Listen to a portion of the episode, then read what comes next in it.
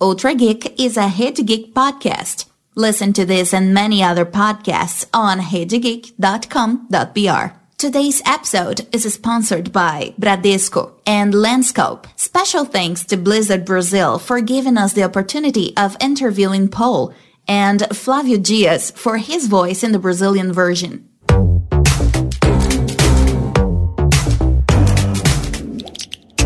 South Pole, it says on a sign pinned to the snow.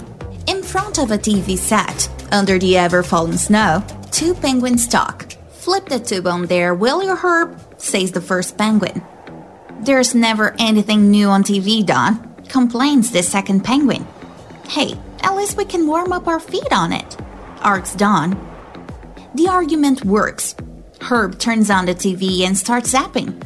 The screen flashes quickly between a Western movie, a cartoon, and so on until, boom, the TV set explodes. There is smoke coming out of the appliance, and the optimistic penguin replies with, Well, my feet are warm. Something happened on the set. On the screen, a man with green lab coat walks towards the camera. He stands against the backlight, and the viewer cannot see his face. Enthusiastic hands await their chance to greet him.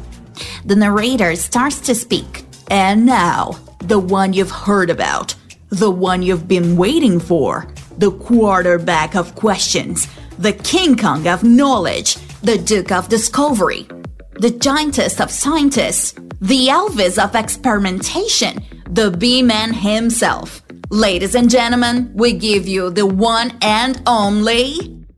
The narrator stops. A hairy man bends down, open his eyes wide looking at us, the viewers, and introduces himself.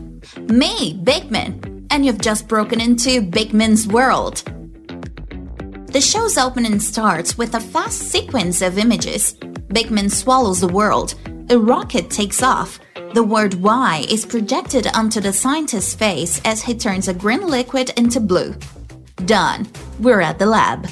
In the middle of a bunch of color testing tubes, lights, books, and scaffolding, Beakman falls from the ceiling along with broken roof parts. Gravity, it's the law, says the scientist as soon as he stands up. Now we are able to observe better the crazy guy. He asks Ray, the cameraman, to come closer. Really close to the camera, Beakman speaks and gesticulates nonstop. He has thick eyebrows and a pompadour at least 7 inches tall. Josie, his assistant, comes and interrupts the scientist. With a colored hairband and a vest covered in pins, the short and energetic lady enters the scene, bringing Beakman's apron.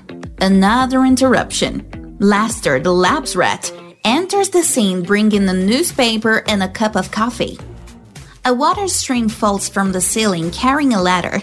Josie opens the soggy envelope. Alan Baker from Englewood, Colorado sent the letter. He wants to know where the puddles go when it stops raining. To start his answer, Beakman already knows what to do. A puddle of pee. There is no escape anymore. We are completely hypnotized. We and the South Pole penguins can no longer blink. Beakman's world is where we want to be. Today's episode is hosted by Tato Tarkan. I see you as an educator. Don't matter if you're talking to kids or adults. With our special guest, the quarterback of questions, the King Kong of knowledge, the Duke of discovery, the giantest of scientists, the Elvis of experimentation, the B-man himself, Paul Zaloom. So we wanted it to work for kids, but also not drive the parents crazy. Links mentioned during this show are in this episode's post on redegeek.com.br.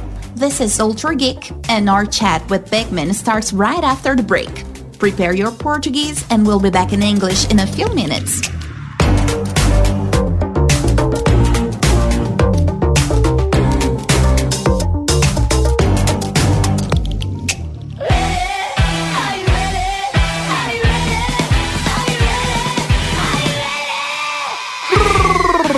Bem-vindos, Cavalaria! Sejam bem-vindos a mais um Recadinhos! Professor Mauri, talvez algumas pessoas estejam estranhando, porque está em português esse áudio. É lógico, porque a gente fala português. É, exatamente. Porque o que acontece? Se você não percebeu no seu feed, ou no seu agregador, ou no Spotify, onde quer que você esteja ouvindo, o Ultra Geek essa semana, Ultra Geek especial, episódio 400, Parabéns! mano! 400, Parabéns. Tato, 400. Professor Mauri, quem diria, hein? 400, Ultra 400 Geeks. Ultra Geek. Eu aposto que se a gente contar direito, já passou. Ah, não, mas é Mais ou 400. menos. 400. O episódio especial 400 tem duas versões. Uma versão em português, que é com todo o áudio, narração em português e a entrevista com voice over, né? Com uma tradução, uma adaptação. Feita pelo dublador Flávio Dias. Exatamente com a participação especial do lindo do Flávio Dias, que foi e é o dublador oficial do Bigman no Brasil. E também temos uma versão em inglês com o áudio original Pra quem quer ver a voz do Pousalum ali, pegar as nuances do Pousalum na voz original. Mas a gente fez uma coisa diferente nessa versão em inglês. O quê? A narração e a construção do episódio está toda em inglês. É lógico. Tirando esse trecho do Recadinhos que é igual para as duas, que é só em português, nós temos um Ultra Geek em inglês, mano. Olha, é bilíngue. Aí você tá me perguntando por que isso? Pro Pousalum ouvir e entender, por exemplo. Mas nós temos, inclusive, até um case pra mostrar pra Olha só como fica um Geek em inglês. Que beleza, hein? Patrocina sabe, nós. Quem sabe uma escola de inglês não quer patrocinar uma experiência Ultra Geek em inglês. É isso aí, você vai ter entretenimento em inglês. Olha que beleza. Se você conhece Flávio Augusto, a galera que tem escola de inglês e, e pode fazer e patrocinar a gente num conteúdo especial desse, passe o contato. Não sei, estamos aí. E falando em patrocinador, Tato, Ah, garoto. Quero dizer que tenho muito orgulho de informar a toda a Cavalaria Geek que esse episódio chega a vocês com oferecimento de Landscope. Exatamente. Ó, pra galera que ouve a gente no saque, sabe que há tempos atrás eu falei do meu desejo de ser o Jô Soares brasileiro. Tato tem o desejo de ser um grande apresentador que usa múltiplos óculos.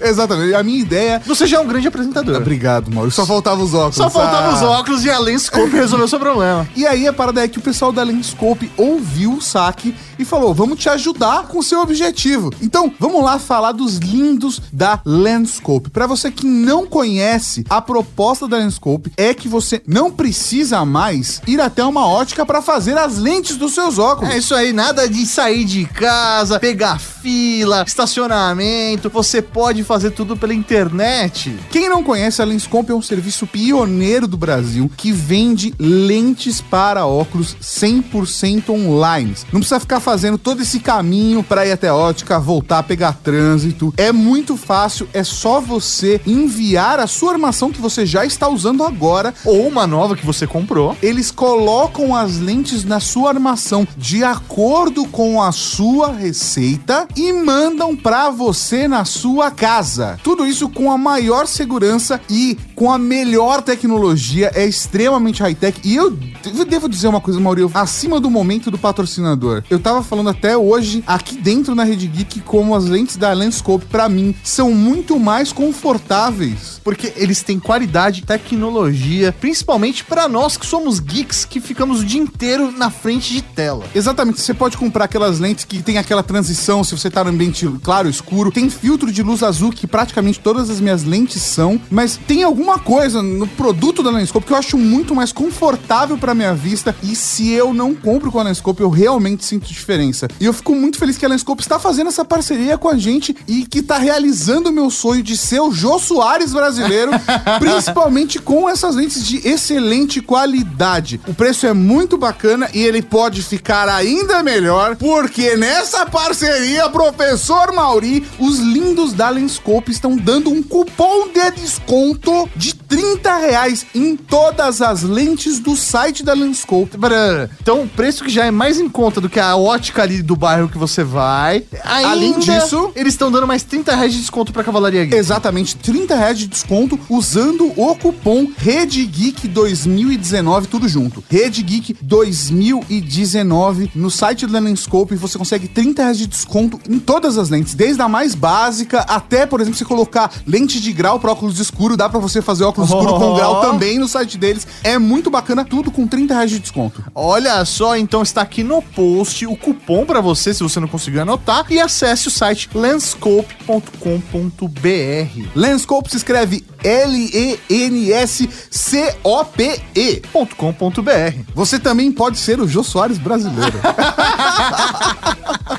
E como a gente falou, nós tivemos a participação do Flávio Dias fazendo voice-over do Pousalum, do Bigman, aqui nesse Ultra Geek também. Então, pra galera que ficou curiosa e que quer ver o rosto do Flávio, como que ele é, porque a voz todo mundo conhece, vamos divulgar aqui um videozinho bem bacana que ele está fazendo em comemoração, divulgando os 30 anos da Companhia Radiofônica de Teatro de Mogi das Cruzes. É uma mensagem para os atores que já participaram da companhia. Então, se você é um ator que já participou da companhia, talvez tenha perdido essa mensagem. O link pro vídeo tá aqui no post, mas para você que ficou curioso para ver como o Flávio, nós temos autorização de colocar esse vídeo aqui também, beleza? Então dá uma olhada lá para matar a sua curiosidade. Então eu quero aproveitar esses recadinhos para convocar a toda a Cavalaria Geek para acompanhar conosco uma live lá no nosso canal do YouTube, youtube.com.br. Vamos fazer uma live no dia 22 do 8 às 19 horas. Vai ser um Pizza Tech, que é aquela nossa live onde a gente convida algum influenciador ou alguém do mercado de tecnologia para debatermos sobre essa temática que nós tanto amamos comendo uma pizza. E essa quinta-feira, quem vem bater uma tradicional pizza da Moca, Belo, com a gente é Fabrício Habib da LG.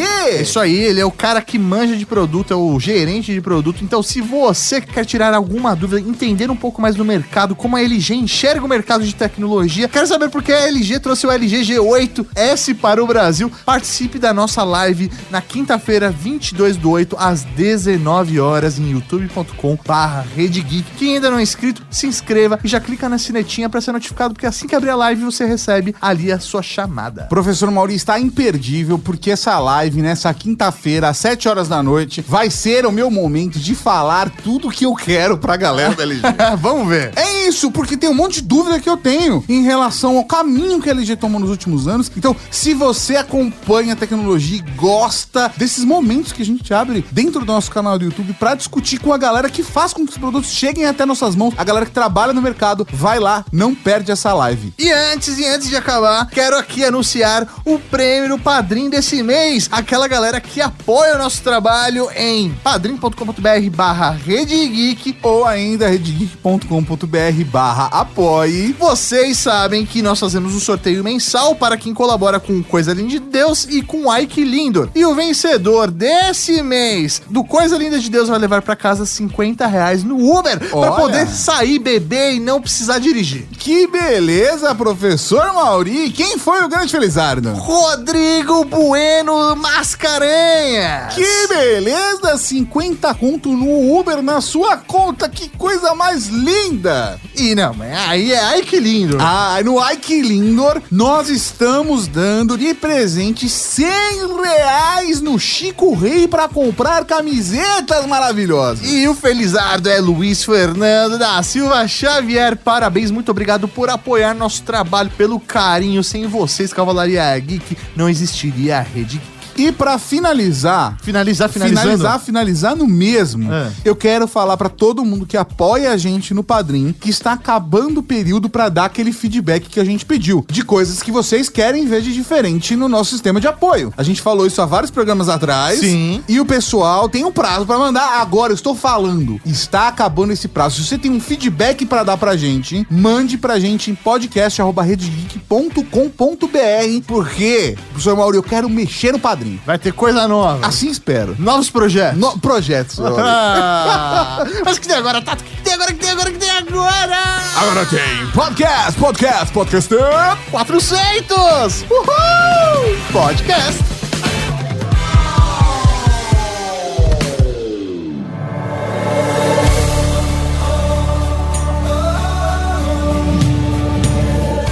World premiered on Brazilian television in 1994. Starring as the crazy scientist, actor Paul Zaloom headed the lab that Monday through Friday was aired to Brazilian kids' homes. Two years earlier, the show had been premiered in the United States. Beakman's World came to fruition after American legislation added pressure to TV channels over there.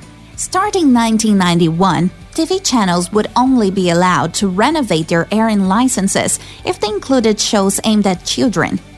Tired of airing reruns of the Flintstones to teach children about the past and the Jetsons to teach about the future, channels decided it was time for innovation.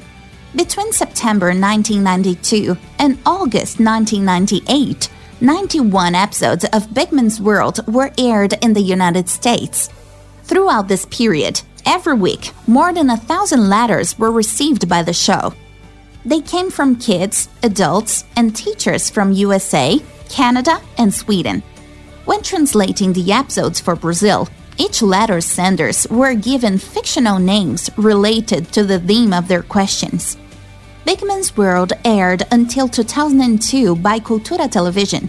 Other TV channels would rerun the show until 2006. Last year, Beakman was back for a special three episode series on YouTube, part of a regional Blizzard Entertainment's campaign for Boomsday Project. Flavio Dias, the voice actor who dubbed Beakman in the 90s, was part of the project. The same voice, same hair, same apron. Nostalgia went sky high. Beakman's return broke the internet. For 90s kids, today's geek, scientists, and creative people who are inspired by the crazy dude in green lab coat, Paul Zaloom is a rock star. Beakman, we love you.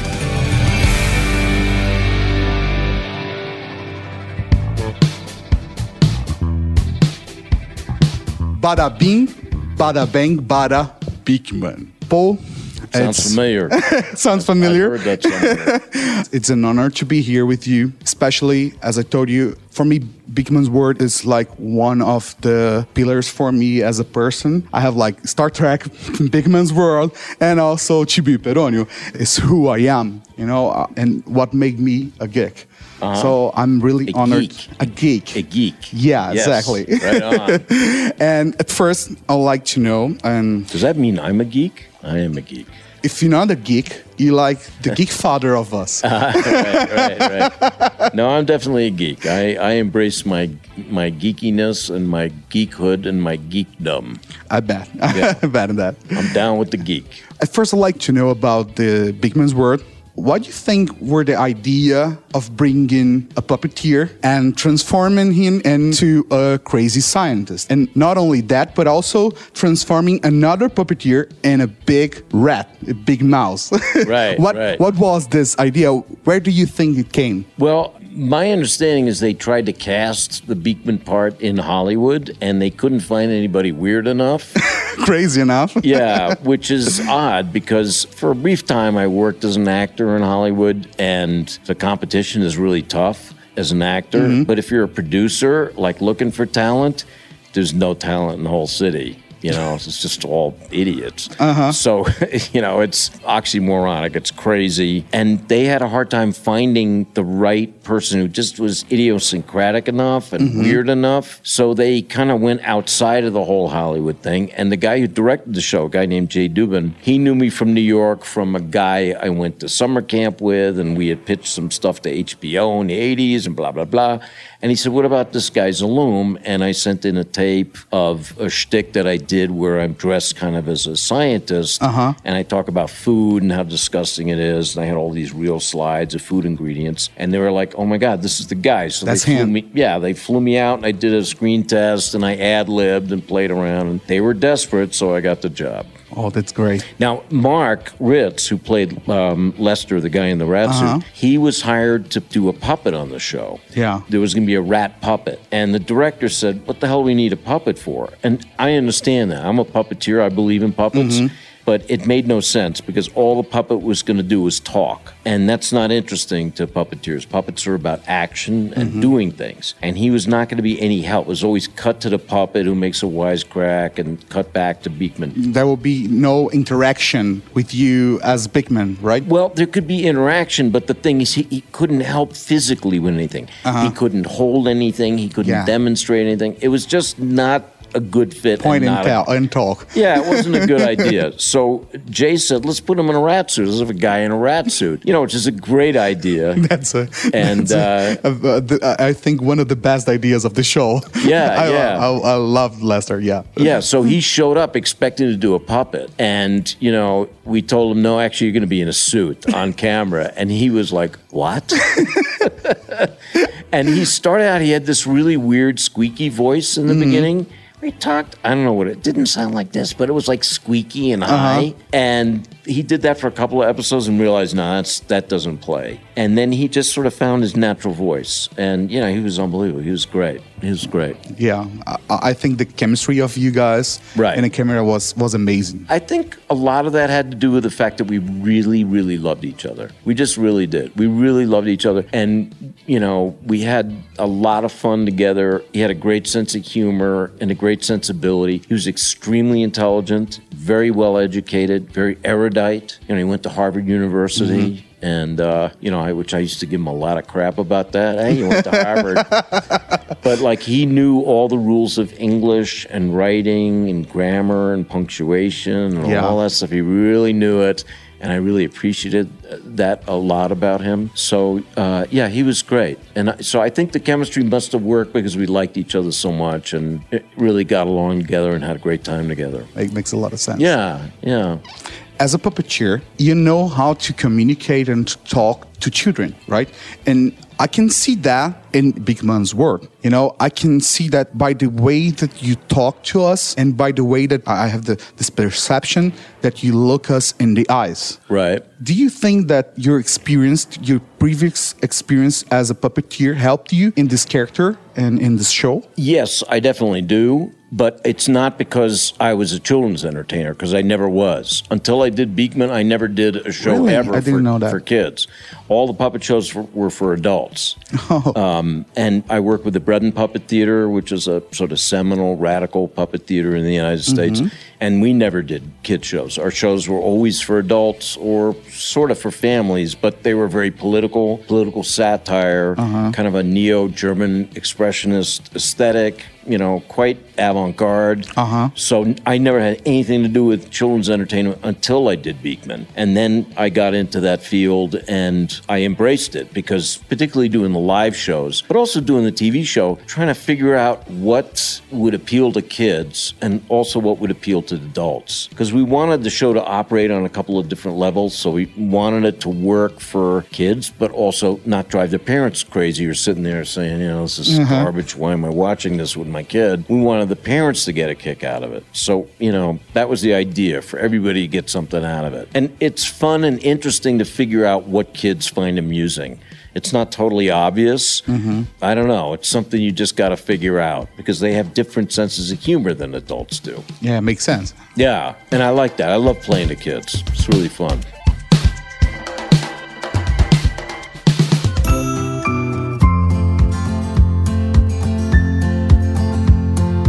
Knob control TV set with a makeshift antenna, my sister and I were children, and we were laying across the couch watching Beakman's World while mom was preparing dinner. Stop! Stop everything! Can you hear this? Beakman asks us both. It is time for the Beakman Challenge! Lester takes the front. This time, it is time for Lester Challenge. Beakman's lab rat proposes to the scientist. I challenge you to tear this phone book in half with your bare hands. Beakman summons Bruno, a grizzly bear with huge hands, to tear it apart. It doesn't work. Lester gets angry with Bruno's participation, since it was supposed to be Beakman doing it. The scientist puts a lot of strength in it, so much his face turns red. It is a bit thick. It can't be done, comments an embarrassed Beakman. The rat picks the book up, bends it a little, and manages to tear it apart. Whoa, how did he do it? I comment with my sister. He's very strong, duh, she replies stern. The rat, full of himself, explained that the secret is a perfect mix of courage, masculinity, and virility. It is now Beakman's time to comment. I have a feeling there is much more science in there than strength. At the replay, Lester explains the applied science in slow motion. Me, with my mighty 10 years of age, look at the telephone side table by the TV support in search of a phone book. Could it be that I'm able to tear it in half? I invite my sister to be part of the experience. With the hang of it, I repeat Lester moves. She's only six but packs some authority. And she's the one who adjusts my hands in the right way to bend the stack of sheets and position my fingers. A little adjustment here and there, and voila! Phone book is torn. Yay! Now it's my sister's turn. We find another phone book in one of the drawers. She positions herself and we count together. Three, two, one. Yay! My mom screams from the kitchen. What are you two up to over there? Oops. We forgot about Beakman's request to always do experiments under an adult supervision. I can only think of the scolding we're about to get when she sees the books, but I don't care about it much. I answer loud, very proud and empowered. Science, Mom. We're doing science.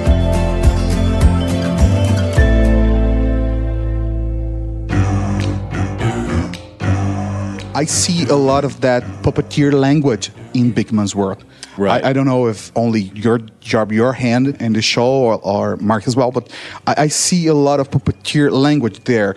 Especially that I listened to your interview with the guys of the SciCast, and you told them that uh, an episode that I love, this not episode. Right. And you told the story of how you guys thought about the, the whole entering the nose and something like that. And Right. it- this is theatrical, you know, it's, it's something that I saw as a, a puppeteer language inside Beakman's world. Right. Do you see the same way uh, as I do? That's, it makes sense for you? Because it's something like getting the kid inside, you know, it's something that I, I see that in, in puppeteer shows. Right. I know it was one of the first episodes we did, and the director, Jay Dubin, he said to me, I don't know why he said this to me, but he said, you know, how would you do an episode on snot? And I said, oh, well, we should go up the nose and we should do a whole thing with an astronaut and the NASA thing and the suit and the slime and all that. And uh, and that's what we did. Um, I mean, I talked first about it being a hallway, and he said, no, forget that. Let's do a sonotube, you know, which they use for casting concrete Mm-hmm. and the, you know these big cardboard tubes, and they put bubble wrap in it and seven hundred dollars worth of um, Hollywood special effects snot, which they coated it with, and But was disgusting. all yeah, it got into my suit. It was like it was squishing between my toes. It was super nasty, but it was great because uh, you know the crew thought it was hilarious whenever I got all that crap all over me. Yeah. And after a while, I'd learn when stuff would get dumped on me because this was back in the day of Nickelodeon when they do a lot of dumping Yeah. slime on, you know, so it was a big thing then. So anytime that happened to me, I would end up with slime on me and then I would gesture and but I would stop my hand in such a way that I knew that the snot would keep going uh-huh. or the slime would keep going and hit all the guys in the crew. So that's what I, I would just stop my hand real quick and the and the snot or whatever yeah, and actually, in the snot episode, uh, it was Josie Alanna Ubach, Yeah. who was a genius, was amazing, and she ended up getting a bit of snot when I was gesturing. She got a little bit her in face, her eye, yeah. and she did this whole slow burn where she just made this face and took it like this and looked at it. you know, she was like unreal. But that was like improvising that, that face and, and the Oh, head yeah. and everything. Oh yeah, yeah. And she was 16. I mean, she wasn't. She was. She was amazing. Yeah, she wasn't emancipated. She had a teacher on the set, and she could Whoa. only work six hours a day. But she was. Um, she was something. She was I, I have to great. rewatch it because in my memories she's like a grown up because Right. I was a kid. So I saw her like in 16. For me, she was like a grown up. Yeah, yeah. She was very gifted young woman, as the other two were as well. How do you feel about seeing those kids now they are grown ups and how do you interact with them, and especially how do you feel about when they come to you and they say things like how I feel about it, like the way that Beakman's world and, and your work changed our lives. How do you feel about it? Well, it's uh, can be kind of overwhelming. You know, I had no idea. and We had no idea when we were making it that it would be popular. I mean, we didn't even think beyond the United States. And in the States, it was popular with parents who sat with their kids and watched television, and geeky kids and kids that were particularly smart and all of mm-hmm. that. And it became kind of a cult hit. But it was it's very different in Latin America. It became more of a popular culture hit Yeah. and less of a culty thing. And, you know, we discussed some of the reasons why. It just appeals to the Latin sensibility in a way which we had no clue of back then. You know, I think it is really about how the character had this eye contact with the kids at home and the wide angle lenses and being I was never farther away than about a meter or a meter and a half from the camera ever. So it's really close. So I think that had a lot to do with it. And um, you know, I did the show sort of in uh, I was anonymous, you know. I didn't get recognized on the street and all that in the States, maybe 20 times in 20 years or 25 times. Really? Yeah. I think the wig. Yeah. Because if you take off the wig and the clothes, then Right. Yeah, I'm not particularly recognizable. So to find out that it had a big impact in Latin America was something that I, I came and did a few gigs here, and I realized after a while, and it was like, oh my God, this is like a real cultural phenomenon. Yeah. So it's a great gift, and I'm very honored. Obviously, it's like crazy, and it makes me happy that I made, you know, that I and the whole team, all of us made people happy and gave them something that was important to them in their lives. It's like amazing. It's a rich memory. Yeah, it's cool. It's cool. Have you ever thought about like going now on the streets wearing the wig? Have you ever like made it something like that when you were, you were recording or something? Because when you take off, as you said, you're not like recognizable because of the characterization of Right. the, the the character. But have you ever like done something like that? Just go out with the whole character? I have never done that. I did go to the Halloween parade in West Hollywood once with uh, a friend of mine who dressed up in the Beakman. He we wore the wig and the coat and everything, and I wore something else. But it was just really interesting because like nobody knew who the hell it was, and one guy said, "Oh, look, it's Bill Nye the Science Guy" or some shit. Oh, come on. And yeah, yeah, it was hilarious. And a couple of people were like, "Oh, Beakman." So it was fun to be with him and see how people recognize, recognize, him. yeah. yeah. But no, I've never done that. I think I'm, I'm, I'd be too weirded out or too shy or whatever to do that. Okay.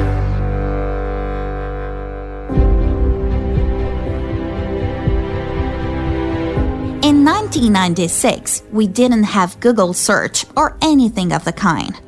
If we wanted to find out who was a certain person in history, we were up to browse the school books or the city library, many bus stops away, or the encyclopedia books mom inherited from my grandfather. The problem with my mom's encyclopedia was it was only one collection, and my grandpa's children were many, eight in total. His solution was simple. Each of his children would keep three books. My mother kept tomes for F, G, and H.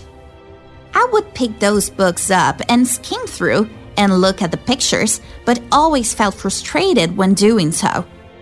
What I really wanted to do is have the e-book for Einstein or the D-book for Darwin. I wanted to know more about the evolution guy and the old man who stuck his tongue out and revolutionized the world with the relativity theory. Then, one day, I met one of my idols. It all happened while watching Beakman's World. Without any ado, Beakman announced, I bring to you him, Mr. Charles Darwin. From the back of Beakman's lab, a gentleman dressed in elegant clothing and thick sideburns hurried towards the camera. He looked everywhere and seemed to observe everything. The image started in black and white, as if from an old movie, and suddenly became colored. Darwin looks straight to the camera and comes up with, I always believed Mother Nature had a reason for everything. Lester the rat comes by Darwin while scratching his belly. With a magnifying glass, the scientist inspects Lester and does not miss the joke opportunity. It seems that I was wrong. Lester complains, That is not funny. Darwin reinforced his remark under a word laughter. You know, nature got some things right and others wrong in you. I was 13 years old and I knew it was actually Beakman dressed up as Darwin. Actually, that it was an actor dressed as Beakman, dressed as Darwin. But it was so cool. Every time I read about the evolution of species, it is this Darwin that comes to my mind. The genius and comical Darwin from Beakman's world. Oh, I also met Einstein thanks to Beakman. The old man with messy white hair showed up complaining with a thick Jewish accent. What do you want? I was this close of beating Socrates on a crazy at game. Geniuses. All of them. Darwin, Einstein, and Beakman's creators.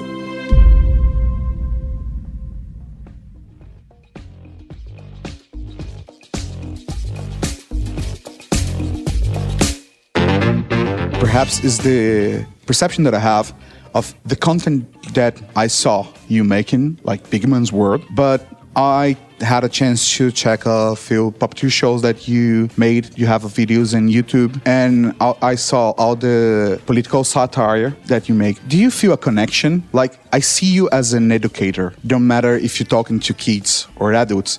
Do you see yourself the same way? Uh, I think that information is entertaining, and I think it's entertaining to learn stuff and to get a different perspective on things, to see things from a different angle. You know, I like reading about the history of the Weimar Republic or whatever in 1929 in Germany. I'm like, who the hell wants to do that?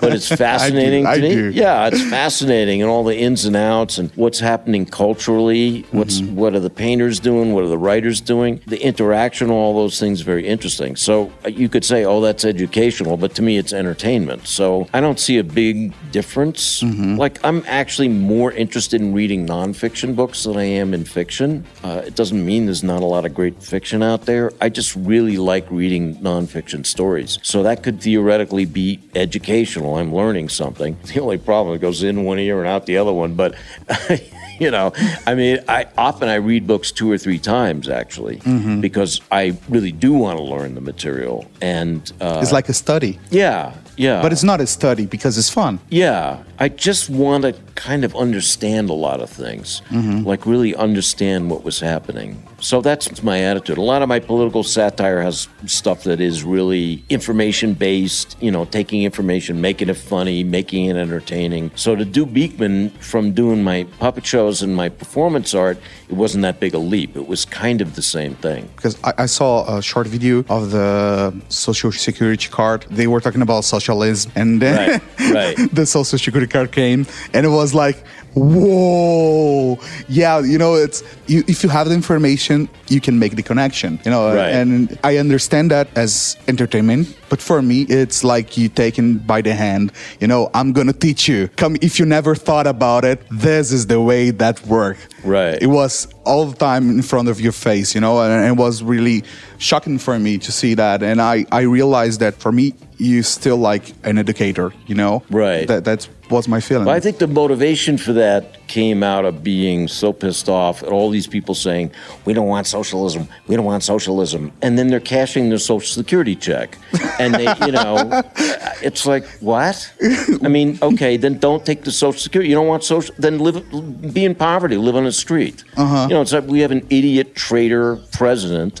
And they want more people live in the street. They want more poor people dying. This is their ambition. They hate government. They want to get rid of government. And it's the hypocrisy of people who are voting for these idiots who say we hate socialism, and yet they're cashing the Social Security check. So a lot of it, of my political satire work, is motivated by anger at the stupidity um, and the hypocrisy of what's going on. And, you know, I, I'm not immune to that. I'm a hypocrite. I'm full of crap, too. But we are. yeah, but you know, at a certain point, I'm sorry, they win the grand prize. I don't. I'm not like They're, they're just repeating and repeating what they heard, but they, they're not thinking about it. Right. Because when it, they yeah. realize it- it's just ignorance, they don't thought about it. yeah, they're pissed off and scared. You know, for people to say, "Oh, we like this guy because he tells it like it is." Oh, you mean he's a pathological liar liar, and that means he tells it like it is. No, those are opposite things. You can't tell it like it is and be a pathological liar. There's something like 3,800, you know, proven, documented Yeah. instances. I mean, it's upside down. We live in an upside down world. And do. you know, it's that's our country. That's America. Not only And- U.S., Brazil Yeah, as well. we- I mean, we, also, we live in a totalitarian state in the United States, like so many countries. You know, it's not a democracy. It's a dictatorship of the states over Uh-huh. the people. And, you know, I live in a state with like 50 million people. I got two senators. My kid lives in a state with 650,000 people. She's got two senators. That's not a democracy. That's not one person, one vote. So one day maybe we'll have a democracy, but I don't see it happening. oh, that was deep. Yeah, yeah. Do I sound angry? No, no, no. That's okay. That's okay. The, Cavalaria Geek is, is used to that. Yeah, that's okay. Yeah, it's crazy. I know it's crazy everywhere. Let's just light things up just a little bit. In Big Beakman World, you did not like only play Beakman, but also a lot of characters. Like I'm Right. As like Galileo, Einstein. Right. Which one was your favorite one? The one that you saw and you said like, dude, I love this character. It was a good thing to do, you know, make you happy. Uh, well, I like doing Einstein a lot because I did him as an old like Yiddish uh, Jewish guy. yeah. Then the accent. Yeah, that was what? What, you, what is this giant thing here? This is crazy. So it was fun doing that, and then I think doing the cook too. Oh, the cook. Yeah, what was his name? The guy was disgusting. Yeah. yeah, I, I, I just blanked on his name. And he had a real strong New York accent, and, and they would give me um, Art Burn, Art Burns. Yeah. And they would give me like stubble, you know, and then she would put Vaseline all over my face so I looked really sweaty. And then stuff would happen where, like, because we'd always try to think of a visual gag to open the show. Uh-huh. So one time, like, one of my teeth came out and went in the food. it was so nasty. It's just like, how can we make this really disgusting? And you know, the writers would write the script, but in rehearsal and on the stage, we would try to add visual stuff and visual gimmicks. And sometimes the writers would put that in and add that stuff, and they did an amazing job. The writers, I mean, they they had a really hard thing to do to explain the theory of relativity to you know six year olds in six minutes. Mm-hmm. Like, how do you do that? It's crazy. Exactly. So they would think of some of that, and then in rehearsal and on the stage, we're always trying to think of visual gags, adding stuff visually that would augment all of that. And yeah, Art Burns was uh, was a lot of fun. It was disgusting. Yeah, he was. Yeah, Paul, thank you so much for your time. Thank you for everything that you made for us. You know, I know that was like one thing for you, like one small step, but for us was a giant leap. Really Oh, cool. means a lot. Thank you. wow, that's a moon reference. Yeah, it is.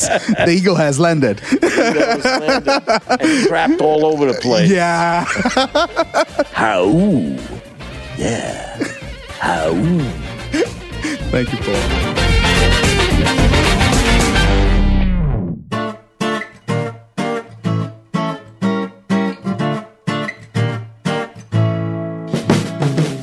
Want to be part of the Geek Chivalry and be part of our content? Give us your audio feedback via WhatsApp. Code plus 55 for Brazil 11 9 8 7 6 5 69 50. Your comment might be added to the Cavalry Support Service podcast. You can also support our content. Find out more at redegeek.com.br slash A-B-O-I-E. This episode was produced by Heja Geek, directed and presented by Tato Tarkan and Professor Mauri, with the voice of Ana Paula Cadamuro. Text adaptation into English, Trad Service. Original text, Lilian Martins. Production, Laura Canteiras, Makoto Machado. Art, Antonella Vicky. And São Eduardo's Holy Editing. More episodes at redegeek.com.br.